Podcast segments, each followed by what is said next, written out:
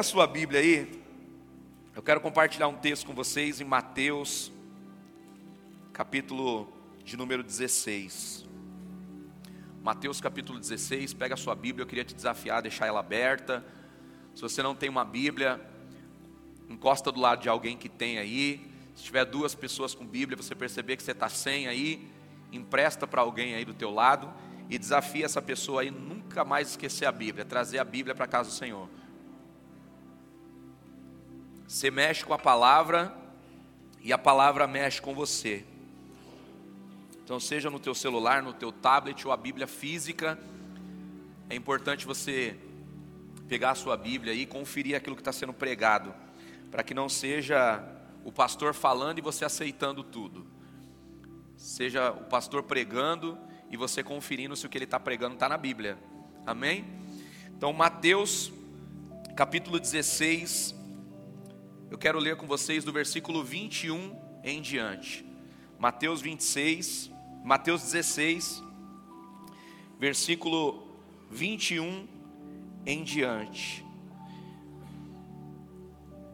Diz assim o texto: Desde então começou Jesus a mostrar aos seus discípulos que convinha ir a Jerusalém e padecer muitas coisas os anciãos e os principais sacerdotes e dos escribas, e a ser morto e a ressuscitar ao terceiro dia.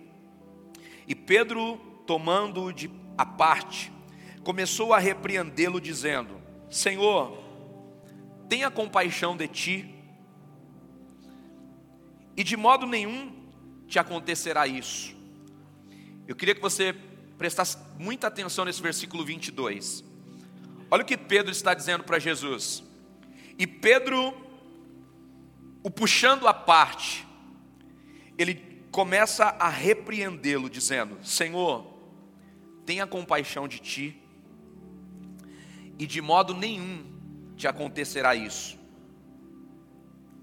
E ele, porém, voltando-se a Pedro, disse: Para trás de mim, Satanás porque tu me serves de escândalo, porque não compreende as coisas que são de Deus, mas só as que são dos homens.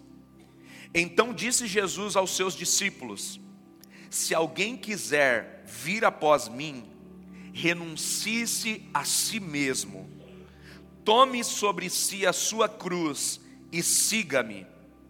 Porque aquele que quiser salvar a sua vida, perdê-la. E quem quiser perder a sua vida por amor de mim, achá-la. Pois o que aproveita ao homem ganhar o mundo inteiro e se perder a sua alma?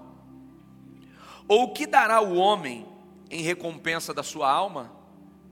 Porque o filho do homem virá na glória do seu Pai, com os seus anjos, e então dará a cada um segundo as suas então dará a cada um segundo as suas.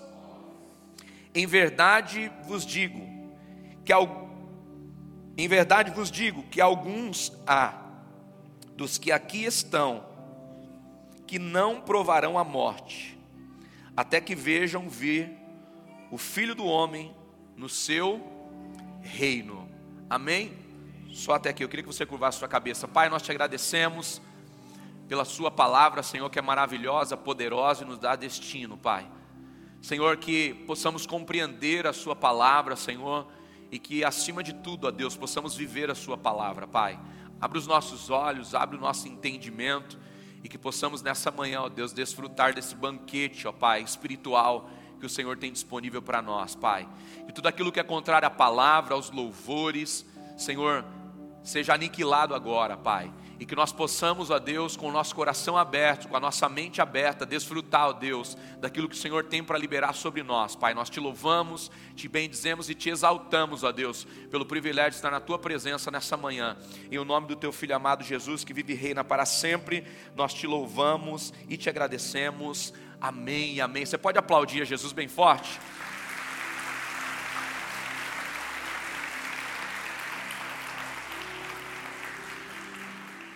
Irmãos, eu queria que vocês prestassem muita atenção nessa mensagem. O capítulo 16 de Mateus, se você voltar um pouquinho antes, no início do capítulo, você vai perceber que Jesus está repreendendo os fariseus. A Bíblia diz que Jesus está entre os fariseus, Jesus está entre aquelas pessoas que são zelosas pela lei, pessoas que guardam a palavra.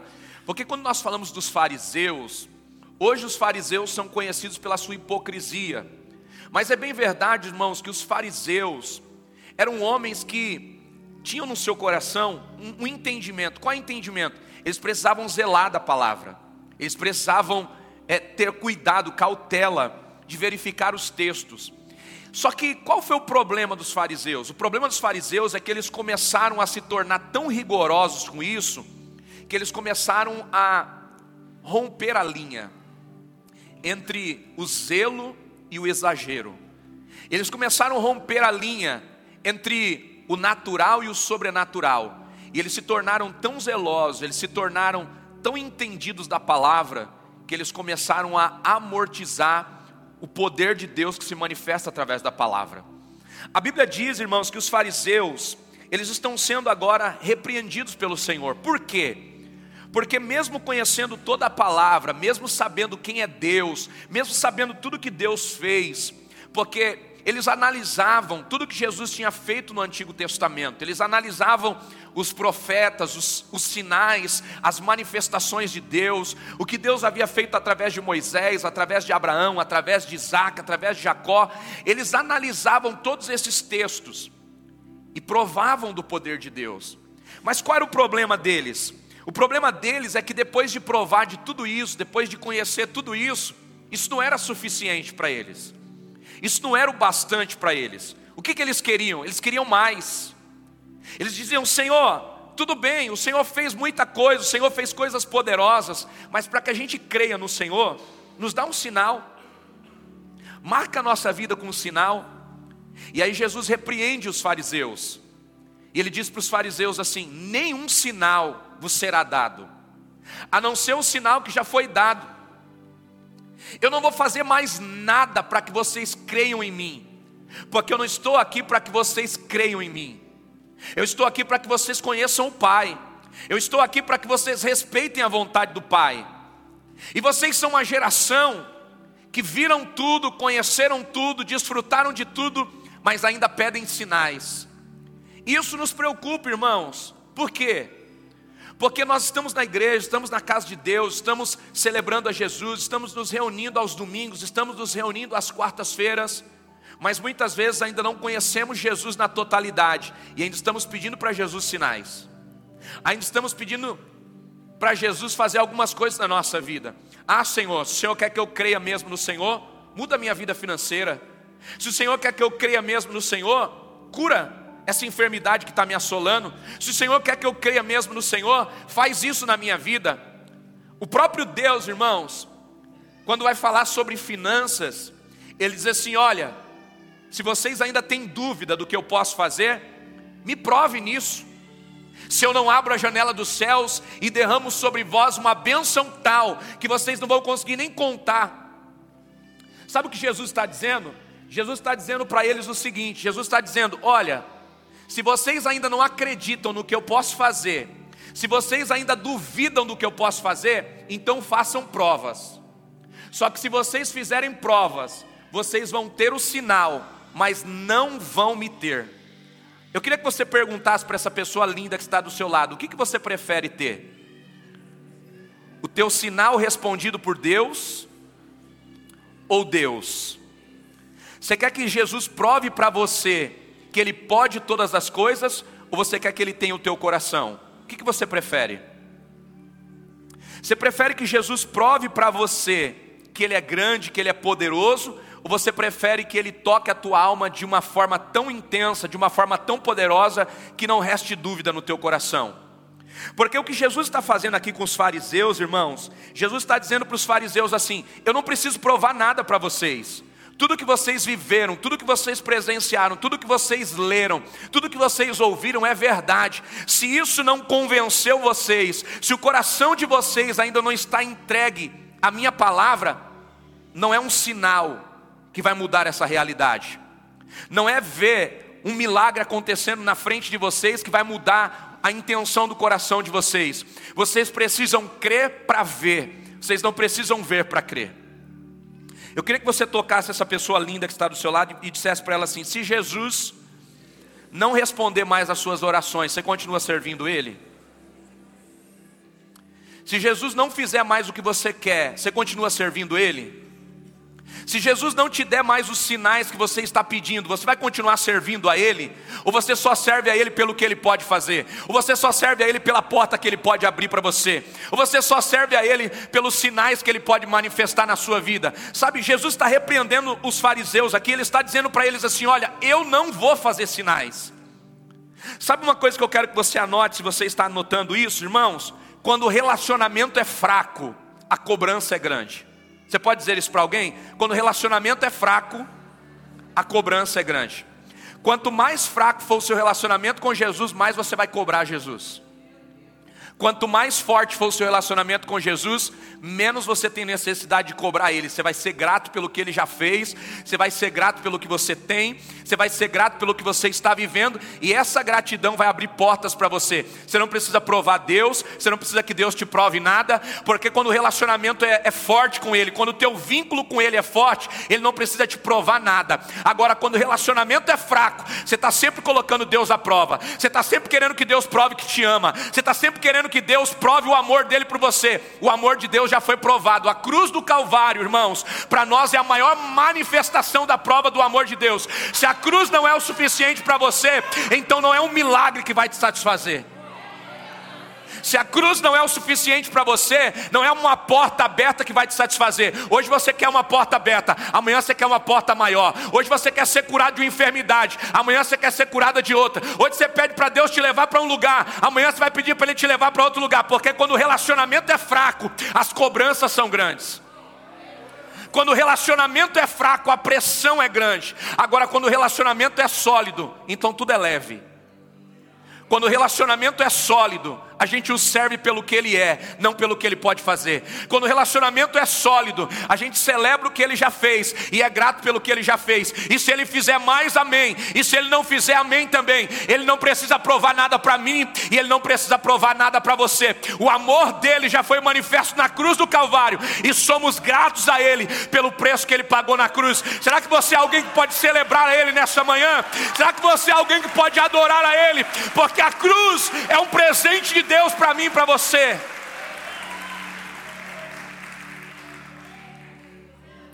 Jesus ele começa repreendendo os fariseus. Só que no versículo 5, ele começa a repreender também os discípulos.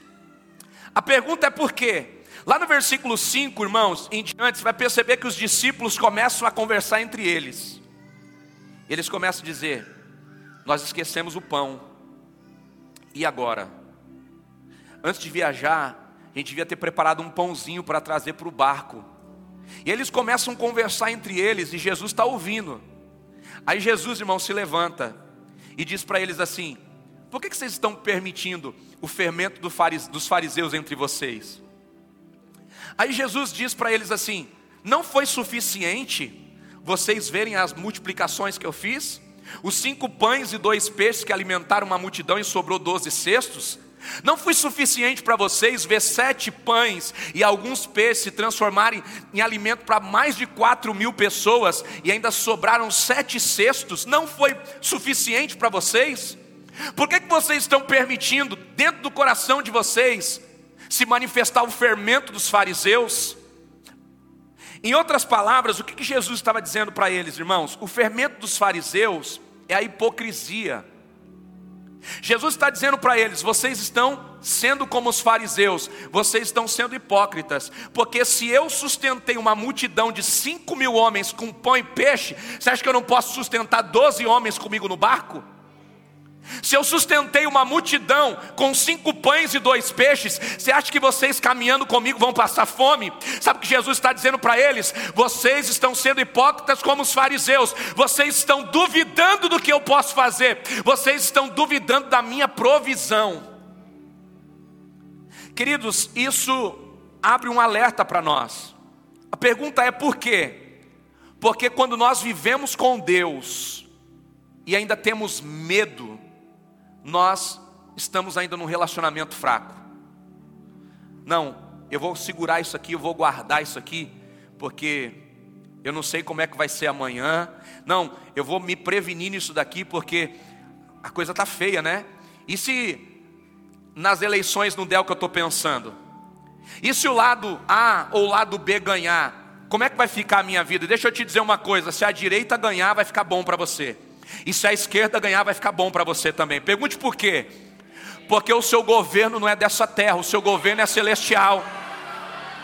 Se a direita ganhar, a família vai ser preservada, a família vai ser protegida. Mas se a esquerda ganhar, os crentes vão ser atacados, os crentes vão ser colocados sob pressão. Mas você vai olhar historicamente, todas as vezes que a igreja é colocada sob pressão, ela cresce. Todas as vezes que a igreja é colocada na parede, ela cresce. Talvez nós estejamos precisando de um pouquinho mais de perseguição para a gente acreditar de verdade em Jesus. Talvez a gente seja colocado na parede para a gente colocar para fora de verdade o que nós estamos acreditando. Porque quanto mais fácil é servir a Deus, mais frouxo se transforma o nosso relacionamento com Ele.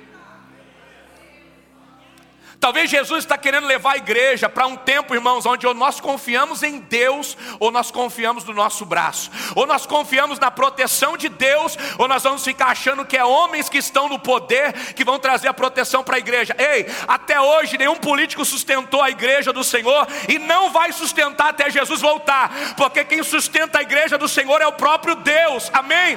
Não são as leis que protegem a igreja, é o nosso Deus que protege a igreja, Ele é poderoso para sustentar a sua obra.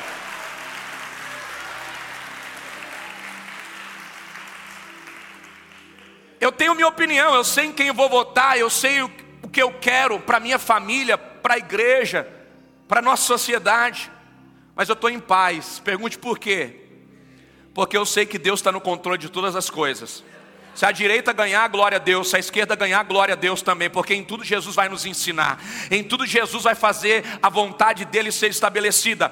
A pergunta é: o que Deus tem feito na nossa vida é o suficiente? Ou ainda estamos precisando que Jesus prove alguma coisa para nós? Nós estamos confiando na provisão de Deus. Sabe, esses dias eu estava conversando com uma pessoa e ela estava me dizendo assim: Pastor, é errado guardar o sábado? Porque tem uma igreja, uma religião que guarda o sábado, e, e é pecado isso.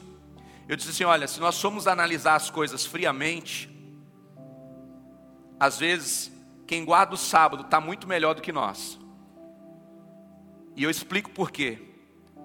Porque quando Deus fala sobre o descanso, Ele está estabelecendo um princípio. Qual princípio? Qual foi o princípio do sábado, irmão, estabelecido biblicamente falando? Eu trabalho seis dias e no sexto dia eu colho porção dobrada. Pergunte por quê? Porque Deus sempre antecipa a porção para te fazer descansar. Então o princípio de Deus é: você trabalha seis dias no sexto dia eu te dou porção dobrada, para que você não precise trabalhar o sábado e confie que aquilo que eu te dei na sexta será suficiente para te prover no sábado. Então o princípio de Deus é: você descansa, porque sabe que eu já preparei a sua provisão. Você descansa, porque confia naquilo que eu estou fazendo. Qual é o nosso problema? O nosso problema é que a gente não consegue confiar em Deus. Então a gente confia na nossa profissão, a gente confia na nossa hora extra, a gente confia nos nossos vínculos, a gente confia nas nossas conexões, a gente confia nas nossas habilidades, porque se as nossas habilidades não funcionarem, a gente vai passar necessidade. Se as nossas habilidades não funcionarem, a gente vai sofrer. Mas deixa eu te dizer uma coisa, talvez isso seja falta de confiar no Deus que é provedor. Talvez isso seja falta de confiar no Deus que faz todas as coisas. Por quê? Porque Jesus está repreendendo os discípulos justamente por isso. Ele está dizendo para os discípulos: vocês não estão confiando no provedor.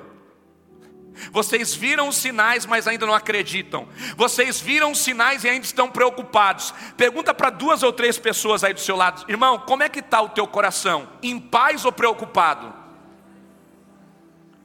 Tem gente que termina um mês já está preocupado com o, o final do outro mês. Por quê? Medo. O Senhor não te fez para viver debaixo de medo, o Senhor te fez para viver debaixo de paz, debaixo de leveza. Ei, meu irmão, deixa eu te dizer uma coisa: do mesmo jeito que você veio de janeiro a junho, você vai de junho a dezembro, porque o mesmo Deus que guardou seis meses vai guardar os outros seis. Então descansa nele, coloca ele no centro da tua vontade e coloca o teu coração em sujeição a Deus. Confia no provedor. A gente confia na provisão mas muitas vezes não confia no provedor. Mas o provedor está nos chamando nessa manhã, e ele está dizendo: e aí, você precisa de sinais ainda, ou você continua acreditando que eu posso fazer, mesmo sem ver os sinais? Irmãos, e Jesus começa a apertar os discípulos, ele repreende os discípulos pela hipocrisia, fermento dos fariseus, se você quiser colocar entre parênteses, a hipocrisia. Aí no versículo 13, Jesus aperta os discípulos um pouquinho mais. Olha o que ele diz. E chegando Jesus às partes da Cesareia de Felipe, interrogou os seus discípulos, dizendo: Quem dizem os homens ser o filho do homem? Jesus pergunta para eles: O que, que as pessoas estão falando sobre mim? Quem elas acham que eu sou? Aí os discípulos respondem: Ah, Senhor, tem gente aqui que acha que o Senhor é João Batista, porque o Senhor batiza. Na realidade, não é Jesus que batiza, é os seus discípulos. Mas porque ele, eles veem pessoas sendo batizadas, eles pensam, esse aí deve ser o João Batista. Outras pessoas pensam que o Senhor é Elias. Por quê? Porque o céu se abre onde o Senhor está e curas acontecem, a manifestação do poder acontece. Eles estão pensando que o Senhor é Elias. E outros estão pensando que o Senhor é Jeremias. Por quê? Porque as suas palavras são duras. O seu sermão é pesado. O Senhor bate forte quando o Senhor está pregando. A Bíblia diz, irmãos, que no sermão das bem-aventuranças, Jesus foi tão duro que a multidão foi embora e só ficou os discípulos. Aí Jesus olha para os discípulos e diz para eles: Vocês vão embora também? Pode ir. Aí Pedro olha para ele e diz: Senhor, para onde nós iremos? Se só o Senhor tem palavras de vida eterna. Aí Jesus diz: É isso que eu esperava ouvir de você, Pedro. Você não foi embora com um sermão de, de, duro, você não foi embora com a palavra dura, você entendeu que tudo que eu tenho para você é bom, seja palavras doces ou seja palavras severas, tudo que eu libero é bom, e você entendeu isso, Pedro. Sabe, irmãos, outros diziam que ele era um dos profetas, a pergunta é: por que estão dizendo tudo isso sobre Jesus, mas não estão entendendo quem Ele é. É por causa dos sinais. Todas esses, essas características aqui que citaram de Jesus, citaram pelos sinais.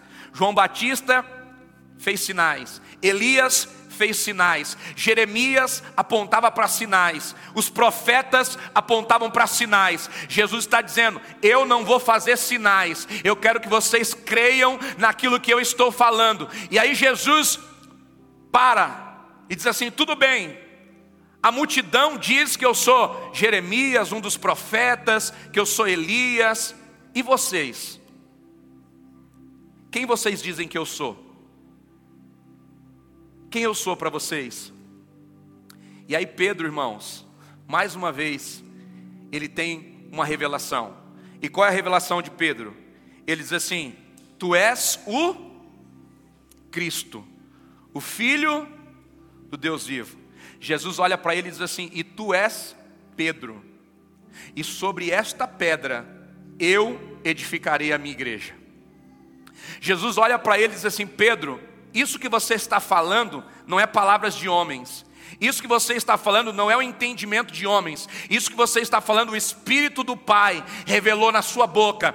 Eu sou de verdade o Cristo, e tu és Pedro. E sobre esta revelação, as portas da igreja não serão fechadas, as portas da igreja serão sustentadas debaixo desse fundamento. Irmãos, tem gente que interpreta errado, equivocadamente isso daqui. Porque tem gente que diz que Pedro é a pedra, e Pedro não é a pedra, a pedra é Cristo. Quando Jesus está dizendo, Pedro, sobre esta pedra eu edificarei a igreja, a pedra é a revelação, o Cristo. Eu quero que você vá comigo lá em Efésios, pega a sua Bíblia aí. Eu já vou começar a pregar. Eu estou só fundamentando algumas coisas, já vou entrar na mensagem. Efésios, capítulo 2.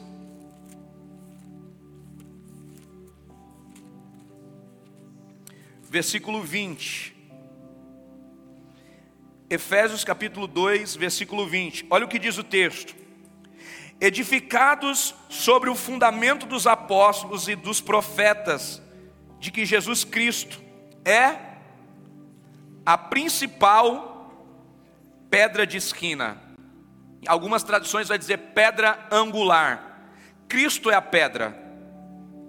Cristo é o fundamento. O que ele está dizendo para Pedro é: Pedro, eu sou o fundamento, e sobre esse fundamento a igreja será estabelecida, e as portas do inferno não prevalecerão contra ela.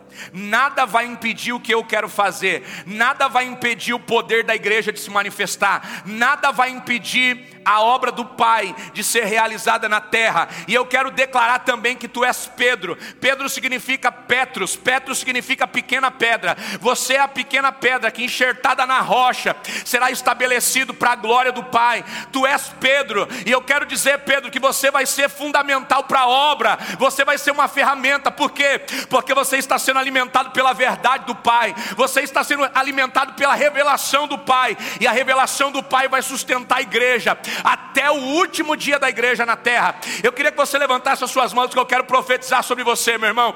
Você não precisa de mais nada, tudo que você precisa você já tem. Você tem o Cristo revelado no teu coração, e agora você precisa se submeter a esse Cristo, para que você viva os melhores anos da sua vida, para que a saciedade, o contentamento venha sobre você, e você viva para a glória do Senhor. Se você está entendendo isso, por favor, celebra Ele nessa manhã.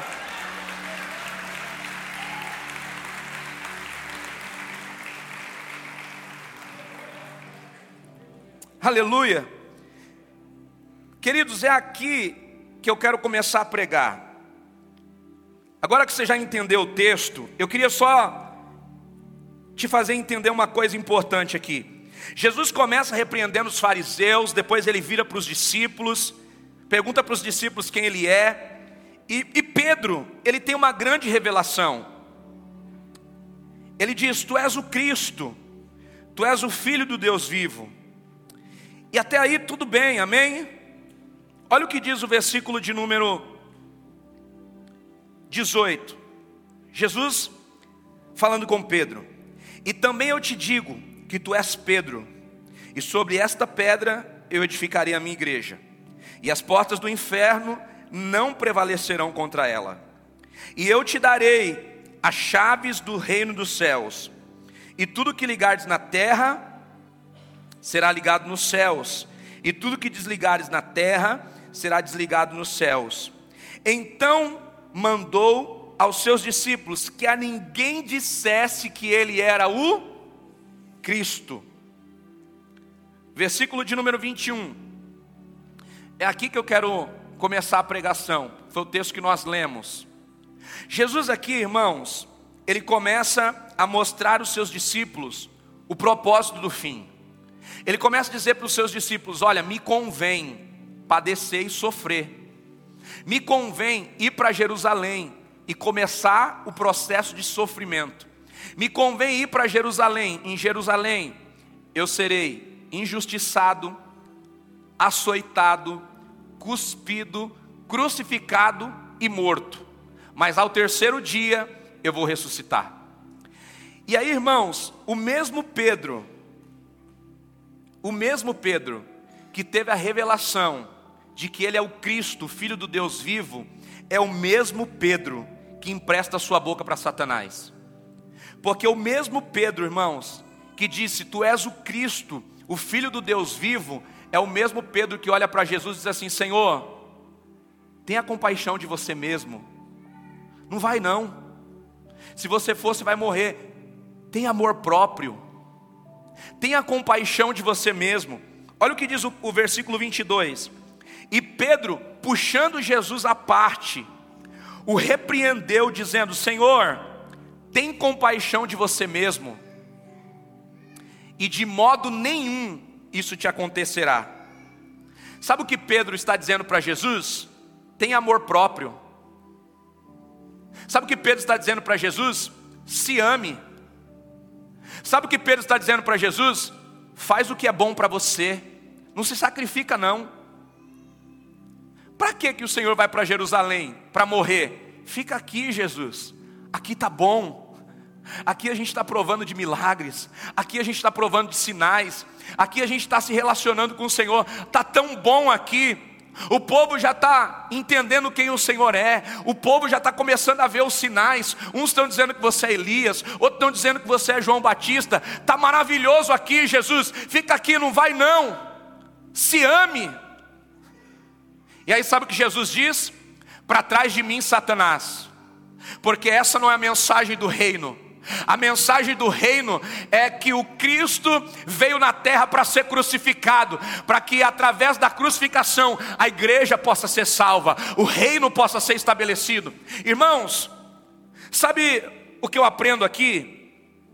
Eu aprendo aqui que sempre a mensagem de Satanás para nós vai ser: olhe para você,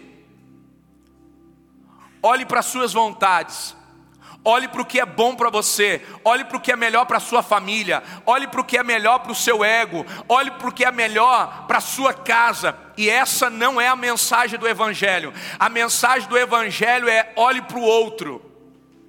A mensagem do Evangelho é negue-se a si mesmo. Você vai perceber que todas as vezes que você faz uma bobagem, você faz uma bobagem pensando em você. Pergunta para essa pessoa linda que está do seu lado, diga para ela assim: pensa aí, na última bobagem que você fez. Você vai perceber que essa bobagem você fez pensando em você. Eu preciso viajar, eu mereço.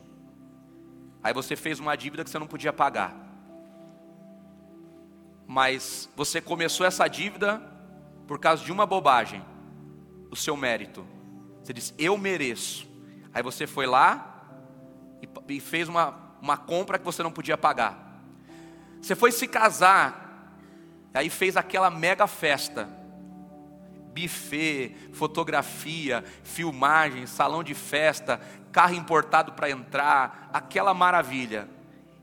E a mensagem era: eu mereço, eu só vou casar uma vez na vida. Eu mereço, a gente trabalha tanto para isso.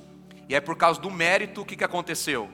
Um monte de gente começou o casamento já debaixo de tribulação, devendo, debaixo de problema, debaixo de guerra. Os primeiros dias de casamento, primeiros meses de casamento brigando. Não, é você que vai pagar a foto. Não, é você que vai pagar. Eu nem queria, você que quis, agora se vira, paga aí, não sei o que. Aí aquela guerra.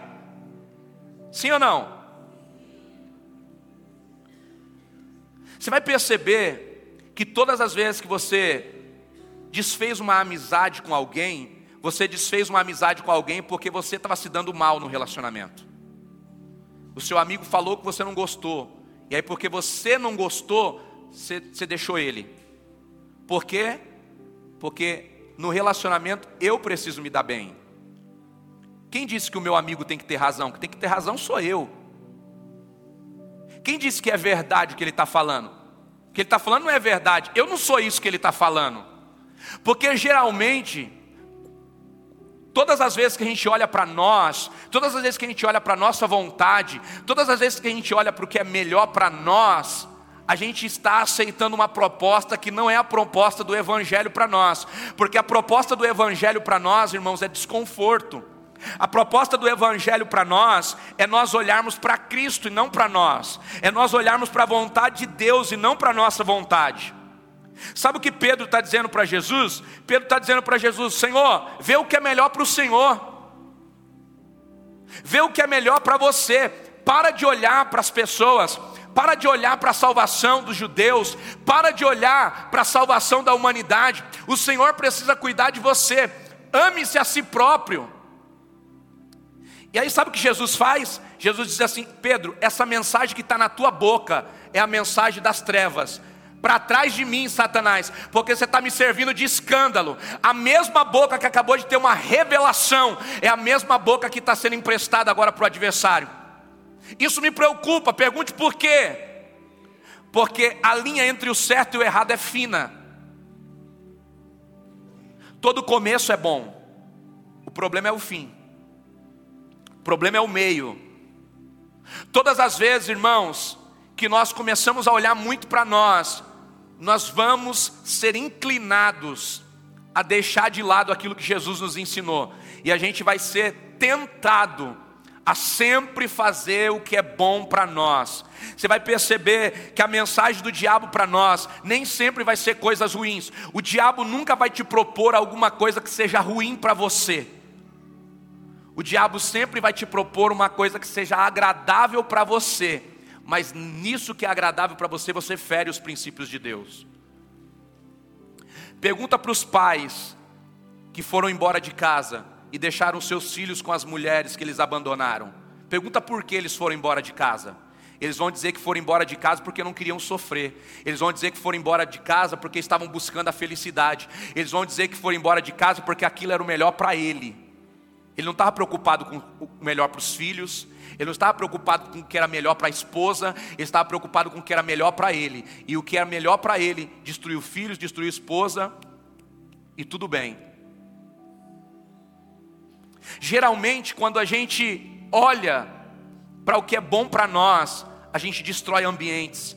Geralmente, quando a gente olha o que é bom para nós, a gente deixa pessoas em situações difíceis. Geralmente, quando a gente olha para o que é bom para nós, a gente começa a dar ouvido a uma mensagem que não é a mensagem de Deus para nós. Olha o que Jesus diz para Pedro: Jesus diz assim, Pedro, se você quer me seguir, se você quer vir após mim, então negue a si mesmo. Olha o que diz o versículo 24. Então Jesus disse aos seus discípulos: Se alguém quiser vir após mim, renuncie-se a si mesmo, tome a sua cruz e siga-me. Jesus está nos dando aqui duas instruções, diga comigo: renunciar e segui-lo, ou melhor, renunciar e tomar a nossa cruz, amém? Todas as vezes que nós falamos de renúncia, irmãos, nós estamos falando de algo que é desconfortável para nós. E sabe qual é o nosso problema, irmãos? É que nós aprendemos que para seguir a Jesus, nós vamos seguir a Jesus sendo abençoados. Sim ou não? Você vai seguir a Jesus, você vai ser abençoado. Vem para a igreja, você vai ser abençoado. Entrega a sua vida para Jesus, você vai ser abençoado. Essa não é a mensagem de Jesus para nós. Essa não é a mensagem do Evangelho. Porque nós estamos sendo discipulados a sempre ver o que é bom para nós, a sempre se satisfazer na bênção. Mas às vezes, queridos, para servir a Jesus nós vamos perder. Às vezes, para seguir a Jesus, a gente vai viver desconfortável. O Evangelho não é só ganhar, o Evangelho também é perder. Será que você pode dizer isso para alguém aí do teu lado? O Evangelho também é perder. A gente está muito mal acostumado, gente, a sempre dizer que a bênção está com a gente, a sempre querer a bênção, a sempre dizer: se tem a bênção de Deus, tem a aprovação, e nem sempre isso é verdade. Tem coisas que estão dando certo que não tem a bênção de Deus, tem coisas que estão dando errado que Deus está ali. A pergunta é: por que fazemos? Porque tem coisas que estão dando super certo, mas Deus não está no negócio. E tem coisas que aparentemente estão dando tudo errado, mas Jesus está ali. Eu já usei esse exemplo aqui para vocês. A Bíblia diz que Jesus diz para Moisés: Moisés, eu vou te usar para conduzir o meu povo para a terra prometida. E aí Deus começa a se relacionar com Moisés, Moisés começa a fazer um monte de coisas para Deus, Deus está com ele, manifestações, sinais, coisas incríveis, irmãos. Até um dia em que Moisés chega diante da rocha. O povo está com sede, o povo está cansado. Moisés está acostumado a pedir Deus fazer, e mais uma vez o povo tem necessidade. E Moisés, porque está acostumado a pedir Deus fazer, ele diz: Senhor, o povo está com sede. Aí Jesus diz para ele: então toca na rocha, porque vai sair água. Deus respondeu sim ou não? Aí Moisés foi lá, pegou o cajado, e tocou na rocha. Demorou para sair água. Sabe o que Moisés fez? Pegou o cajado com ira e bateu na rocha. E quando ele bateu com ira, imediatamente começou a sair muita, mas muita água. A água saiu e Deus também saiu. Porque enquanto a rocha não tinha dado água, Deus estava com Moisés. Enquanto a água não estava saindo, ou seja, resultado negativo, Deus estava com Moisés. Quando a água saiu, o texto diz que saiu muita água, resultado positivo, agora Deus se afasta de Moisés. Por quê? Porque agora Moisés está ferindo a rocha, está deixando a ira governar o coração dele. Aconteceu o que ele queria, aconteceu o que ele pediu, aconteceu, mas Deus agora já não está mais com ele. Então deixa eu te dizer uma coisa: nem sempre quando as coisas dão certo é sinal de que Deus está no negócio, e nem sempre quando as coisas dão errado é sinal de que Deus não está. Você precisa encontrar Deus nas coisas. Eu queria que você entendesse uma coisa nessa manhã, queridos. O Evangelho não é só dar tudo certo, o Evangelho às vezes é dar tudo errado também. O Evangelho não é só viver as bênçãos, o Evangelho às vezes é viver provações também, porque geralmente a gente aprende muito mais nas provações do que nas bênçãos. Então eu quero que você entenda uma coisa: o Evangelho não é só ganhar, o Evangelho também é perder. O Evangelho também é perder. Eu sei que você não quer ouvir isso, eu também não quero, porque nós somos acostumados a vir para a igreja para ouvir que Deus vai mudar a nossa realidade, a dizer que Deus vai abrir uma porta, a dizer que Deus vai nos abençoar, a dizer que Deus vai mudar o nosso cativeiro, e Ele faz tudo isso, faz, Ele é poderoso para fazer muito mais, mas Ele também diz: você quer me seguir? Então se nega a si próprio, renuncia, pega a sua cruz e me segue. Então, primeira coisa, renunciar-se a si mesmo, isso está apontando para as minhas vontades, está apontando para o que é confortável para mim. E Jesus está dizendo: você quer viver bem? Então renuncie aquilo que é bom para você e pensa naquilo que está ligado à eternidade. Pensa naquilo que está ligado ao propósito que eu quero estabelecer na sua vida. E a segunda coisa, irmãos, e aqui eu vou partir para o final. Jesus está dizendo assim: olha, se você quer me seguir, tome a sua cruz e me siga. Eu queria que você perguntasse para quem está aí do seu lado. Pergunta para essa pessoa: qual é a sua cruz? Vira para o outro lado para não parecer pessoal e pergunta para essa outra pessoa: qual é a sua cruz?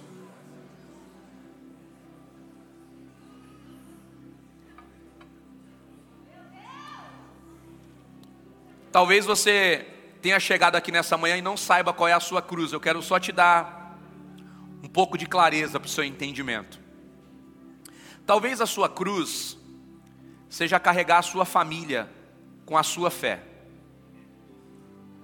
Talvez na sua casa ninguém acredite como você acredita. E todas as vezes que você vai se posicionar com a sua família, você vai ficar errado. Todas as vezes que você vai se posicionar com a sua família, alguém da tua família vai dizer: já veio o santarrão, já veio a Santa Rona, ele sabe sempre de tudo. Talvez a sua cruz seja conduzir a sua família com a sua fé. Talvez nem todo mundo acredite como você acredita, e talvez seja essa cruz que você vai carregar. Talvez a sua cruz, para você que é mulher que está aqui me ouvindo, seja tomar a posição que o seu marido deveria tomar. Talvez o seu marido deveria ser o arrimo da casa, mas ele não é. Talvez o seu marido deveria ser o sacerdote da casa, se posicionar com os filhos, se posicionar em dar instrução para a casa, ser a proteção da casa, e ele não faz isso. E você tem se levantado como mulher para fazer isso. E talvez essa seja a sua cruz. E talvez você, marido que está aqui me ouvindo, a sua cruz talvez seja sempre fazer o que você faz para sua mulher e ver ela sempre dizendo que o que você faz não é o suficiente. Talvez essa seja a sua cruz porque cada um de nós carrega uma cruz. Cada um de nós tem uma área da nossa vida onde nós somos afetados. Cada um de nós, na nossa família, no nosso relacionamento, no nosso convívio social, tem uma cruz para carregar. Coisas que você ora, que você pede, parece que não muda. Coisas que você tenta transformar, mas não consegue. Coisas que você tenta com todas as suas forças modificar, mas não consegue modificar. A pergunta é por quê? Porque talvez seja essa cruz que você vai carregar. Talvez seja essa cruz que Deus está colocando na sua vida para fortalecer a sua fé, porque se Ele mudar essa realidade, talvez você saia do centro da vontade dEle. Sabe, gente, talvez carregar a cruz significa sempre ser ferido com amizades. Você é alguém que sempre se levanta para proteger alguém e sempre apanha por isso. Você sempre tenta ajudar um amigo e sempre quebra a cara. Você sempre se levanta para proteger alguém e sempre se arrebenta. Sabe, talvez essa seja a sua cruz. Outras religiões vão dizer que é o karma. Talvez esse seja o meu karma. Talvez essa seja a sua cruz. Toca no ombro dessa pessoa linda que está do seu lado, diga para ela assim: Eu não sei o quão pesado está a sua cruz, e eu não sei o que você está carregando, mas de uma coisa eu tenho certeza: se você quer ir para a eternidade com Jesus, continua carregando. Não dá a cruz para outra pessoa carregar, não negocia a sua cruz, continua carregando ela, porque no final vai haver recompensa para você. No final vai haver resposta para você. Jesus não te prometeu resposta no começo nem no meio, ele te prometeu resposta no fim. Então toma a sua cruz, nega você mesmo. Eu sei que a sua vontade é jogar essa cruz de lado. Eu sei que a sua vontade é olhar para o que é melhor para você, mas o que é melhor para você nem sempre vai ser o que Cristo quer para você. Pega a sua cruz e carrega, vai até o fim. Pega a sua cruz e continua, continua orando pela tua família, continua jejuando pela tua família, continua fazendo propósito pela tua casa, continua fazendo propósito propósito pelos teus amigos, continua, meu irmão, porque é dentro dessa cruz que você está carregando, que Cristo está sendo manifesto e o nome dele está sendo glorificado através da missão que você está cumprindo. Qual missão, pastor? Negando você mesmo e carregando a sua cruz. Essa é a maior missão que você pode cumprir no Evangelho. Essa é a maior resposta que você pode dar para o amor de Deus. Negar-se a si mesmo e carregar a cruz que está pesada. Essa é a maior demonstração de amor que você pode dar para Jesus. Será que tem alguém aqui me entendendo nessa manhã e pode celebrar Jesus? Queria convidar o louvor para me ajudar.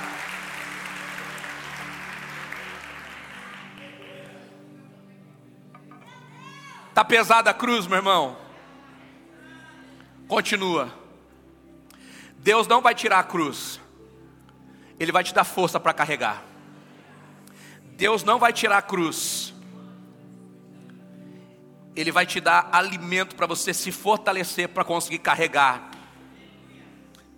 Sabe por quê? A cruz faz parte do nosso propósito, a cruz faz parte daquilo que nós temos que fazer, e é aqui que eu encerro a mensagem. O Senhor Jesus, depois de, de dar duas instruções, Ele também fala algo muito poderoso.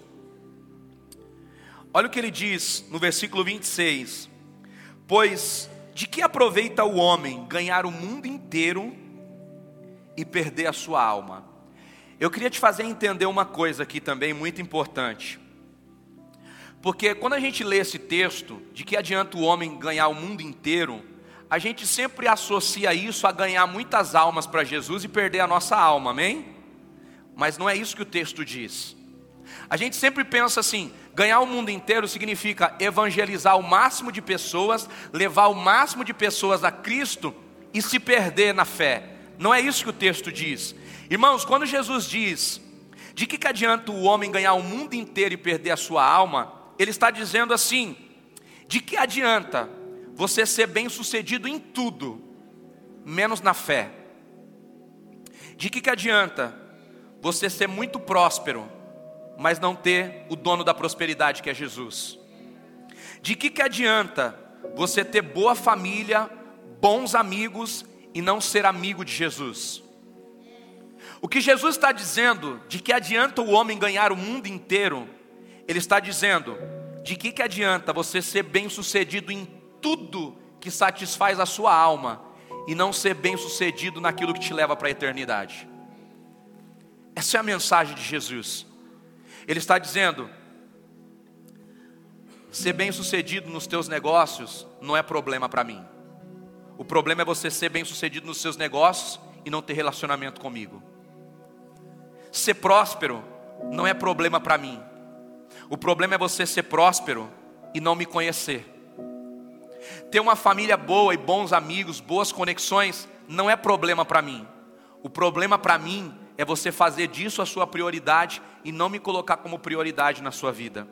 Sabe, gente, Deus não tem problema nenhum com dinheiro, Deus não tem problema nenhum com prosperidade, Deus não tem problema nenhum com a sua honra, de você estar no lugar mais alto de qualquer patamar da sociedade, Deus não tem problema nenhum com isso. Sabe qual é o problema de Jesus? É nós sermos bem-sucedidos em todas essas áreas, mas não sermos bem-sucedidos no nosso relacionamento com Ele. Sabe o que ele está dizendo? Você pode ser alguém que tem dinheiro para comprar o que você quiser. Você pode ser alguém respeitado em todas as mesas que você senta. Você pode ser alguém respeitado diante de todas as pessoas que estão à sua volta. Mas pode ser alguém desrespeitado pelo céu. Porque você faz tudo que é excelente na terra, mas você não faz nada do que é excelente que te leva para a eternidade. É sobre isso que Jesus está dizendo. E aí, sabe o que ele encerra dizendo? Ele diz assim: Olha, cada um receberá segundo as suas obras. E isso aqui me leva a uma forte reflexão, porque algumas perguntas surgem para nós, e eu queria te fazer algumas perguntas nessa manhã e eu encerro com isso. Qual o lugar de prioridade que Jesus tem na sua vida? Como você tem cuidado do ministério que Deus te deu? Que nível de compromisso você tem com a casa de Deus? Você consegue ser fiel a ela? E o fiel a ela aqui, eu não estou nem dizendo nos recursos financeiros, eu estou dizendo no cuidado dela. Talvez você é alguém que vem aqui e se alimenta, mas nunca pegou um papel caído no chão. Talvez você é alguém que vem aqui e desfruta da palavra, desfruta do que a igreja tem para te oferecer, e glória a Deus por isso, e a igreja está aqui para isso. Mas talvez você nunca quis se comprometer em comprar um pacote de copo descartável para servir os irmãos que estão ao seu lado. Talvez você é alguém que vem aqui, desfruta, é abençoado, quando está desesperado, vem, recebe oração, é abençoado, mas nunca se levantou e dizer assim: o que, que eu posso fazer para ajudar essa comunidade que tem ajudado outras pessoas? Talvez você é alguém que tem compromisso com muita coisa na sua vida, mas você nunca teve compromisso com a casa de Deus e com as coisas de Deus. Talvez você é alguém que nunca quebrou um compromisso teu, você promete, cumpre. Você fala que vai fazer um negócio e faz. Você é alguém que compra e paga. Mas talvez você nunca usou esse mesmo nível de comprometimento para servir a Jesus e dizer: não, esse tempo aqui eu vou dar para Jesus às quartas e domingos, e eu não negocio isso com nada e com ninguém.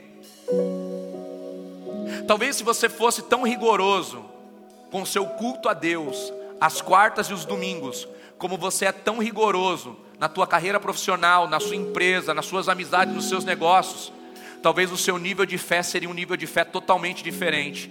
Porque se você usasse esse nível de comprometimento para não abrir mão e não negociar a tua quarta e o teu domingo, talvez você estaria em um outro patamar de relacionamento com Jesus. Essa é a mensagem de Deus para nós, queridos. Talvez seja tudo que você não queria ouvir, mas hoje é ceia é dia de nós refletirmos, é dia de nós olharmos para dentro de nós. A pergunta é: será que nós temos zelado da casa de Deus? Será que nós temos compromisso com a casa de Deus? Será que nós estamos vivendo em lealdade às nossas amizades? Quantos amigos você já perdeu porque não conseguiu ser fiel a eles? E o ser fiel a eles não é fazer tudo o que eles querem. O ser fiel a eles é ser amigo de verdade. Porque tem gente que é amigo enquanto o outro está servindo.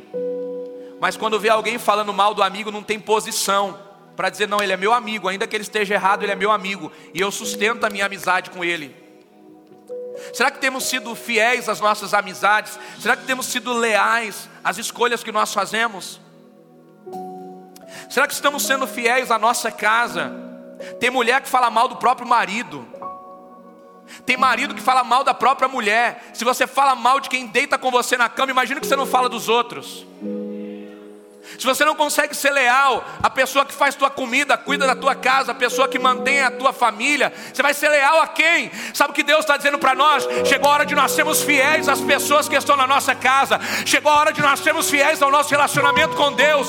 Chegou a hora de nós sermos fiéis ao Evangelho que nós carregamos, à vida de Deus que nós somos propostos a, a nos entregar por ela porque senão o nosso encontro, irmão, está se tornando um encontro vão, senão o nosso culto não está subindo para Ele como um perfume suave. Nós estamos nos reunindo para ver o que é bom para nós, o que é confortável para nós, o que é melhor para nossa casa, o que é melhor para nossa família. Mas o Evangelho é desconforto, o Evangelho é nós negarmos a nós mesmos para servirmos a Jesus.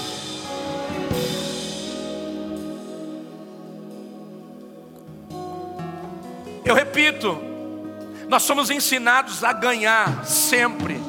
E aí que está o problema, porque o Evangelho nos ensina a perder, perder tempo para ganhar relacionamento com Deus. Sabe aquele tempo gostoso que você gosta? Chegar em casa no domingo como esse, deitar lá no sofá, ligar a televisão, assistir o Globo Esporte, assistir o futebol, assistir... nenhum problema nisso, irmãos. Tudo você pode fazer. Mas é você perder esse tempo. Não, o futebol para mim é sagrado. Mas hoje eu vou trocar o futebol pela leitura bíblica. Tem coragem? Ah, não, o futebol é só no domingo. A Bíblia eu posso ler qualquer outro dia. O problema não é você priorizar o futebol. O problema é que você vai priorizar o futebol hoje. E amanhã que você deveria priorizar a Bíblia, você vai ter que dedicar tempo para o seu trabalho aí você também não vai dedicar. E no outro dia você vai ter outra atividade, também não vai dedicar, porque a gente vai sempre negociando. Hoje a gente negocia uma coisa, amanhã a gente negocia outra, depois a gente negocia outra, e você não vai negar Jesus em coisas ruins, você vai negar Jesus em coisas boas, em coisas que você deveria fazer. Trabalhar você deve trabalhar, cuidar da sua família você deve cuidar da sua família, mas é geralmente nas coisas que nós devemos fazer que nós não temos equilíbrio para fazer. Será que você pode se colocar de pé, tocar no ombro de alguém que está do seu lado e dizer para essa pessoa assim: você vai ter que perder tempo para ganhar relacionamento com Jesus? Você vai ter que perder a razão, meu irmão, para ganhar maturidade. Tem gente que quer sempre ter razão. Ei, pede a razão. Pede a discussão pelo menos uma vez na vida. Abaixa a voz pelo menos uma vez na vida. Toda vez que você entra numa discussão, você ganha. Perde pelo menos um dia. Porque quando você perde é que você ganha. Perde a razão e ganha maturidade. Sabe o que o Evangelho está propondo para nós? Perder. Perde alguma coisa por amor de Jesus, porque aí você vai estar ganhando. Sabe o que o Evangelho está propondo para nós nessa manhã? É perder para ganhar, porque aquele que perder a sua vida por amor de mim, esse vai achar a sua vida. Toca alguém que está do seu lado aí, profetiza sobre essa pessoa. Fala, meu irmão, pelo amor de Deus, pelo menos uma vez na vida, perde alguma coisa. Tem gente que não aguenta perder nem no paroímpa. Tem gente que não aguenta perder nem para os filhos. Tem pai que vai jogar videogame com o filho, tem que ganhar, porque ele não aguenta perder em nada na vida. Gente que até quando tem que perder quer ganhar. Ei, sabe o que Jesus está dizendo? Perde para o teu filho agora para ganhar ele amanhã. Perde para o teu filho agora. Abre mão da reunião e vai, vai brincar com o teu filho. Abre mão desse trabalho um dia da semana. Perde lá o dinheiro. Pega teu filho, vai para o cinema, vai para o parque. Perde o dinheiro, mas ganha o coração do teu filho. Porque o evangelho é perder para ganhar.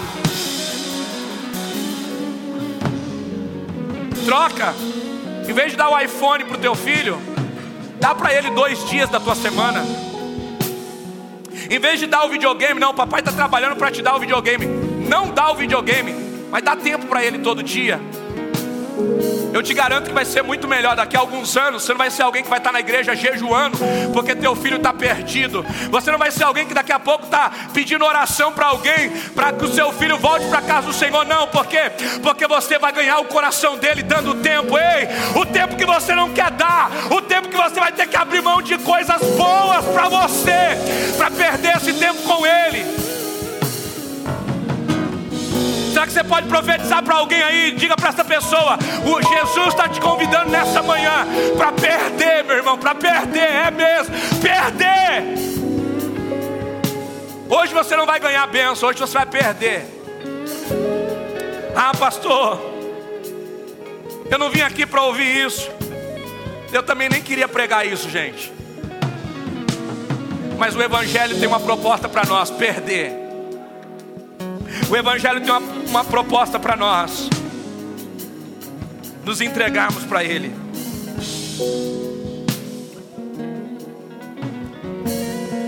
Eu queria que você fechasse os seus olhos. Eu queria te convidar a fazer uma reflexão aí no teu lugar. Do que você pode perder no teu dia a dia para ter um pouco de tempo com as coisas de Deus.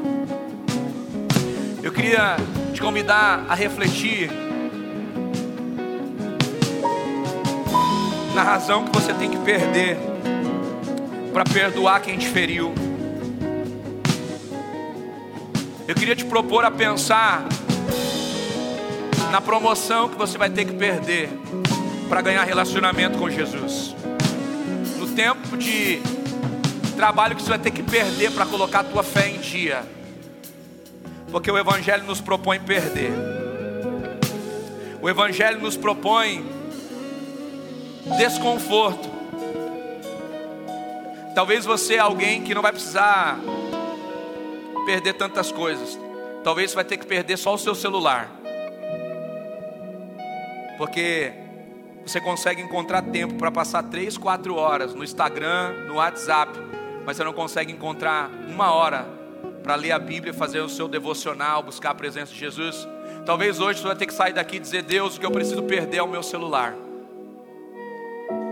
Talvez o que eu vou precisar fazer todos os dias pela manhã é desligar ele, ter o meu tempo com o Senhor, e depois que eu tiver o meu tempo com o Senhor, eu volto a ligar ele, porque todas as vezes que ele está ligado, as notificações me levam a ter curiosidade de saber o que está acontecendo, e eu não consigo ter o meu momento de relacionamento com o Senhor, o meu devocional com o Senhor.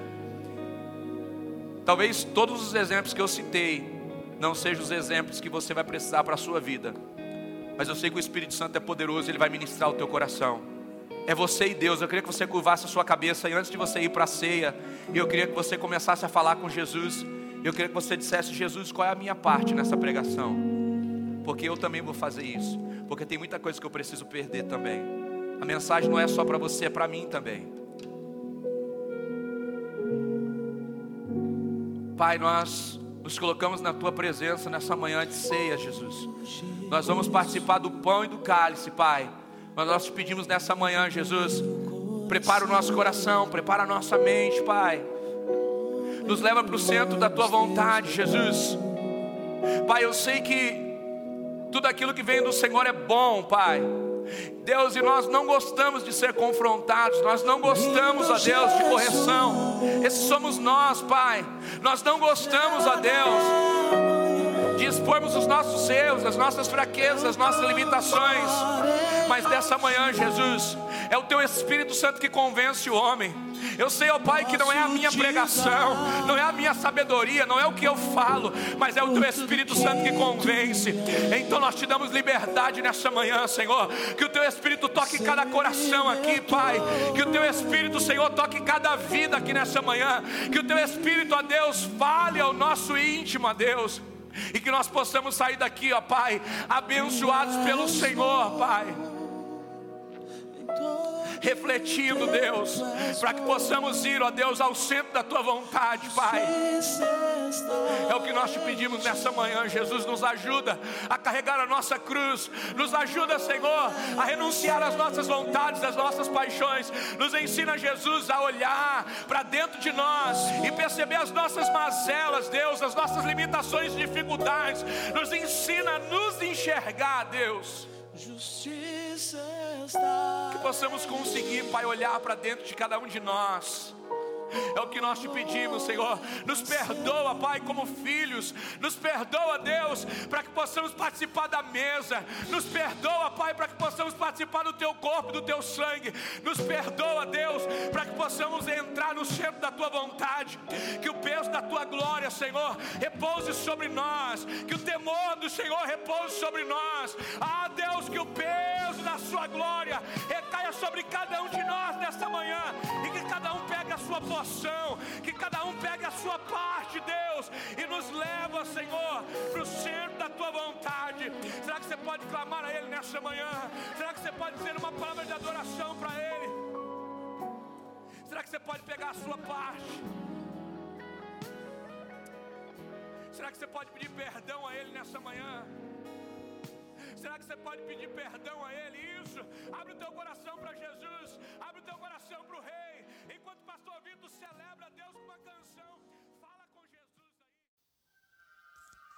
Olá. Muito obrigado por ter nos acompanhado até aqui.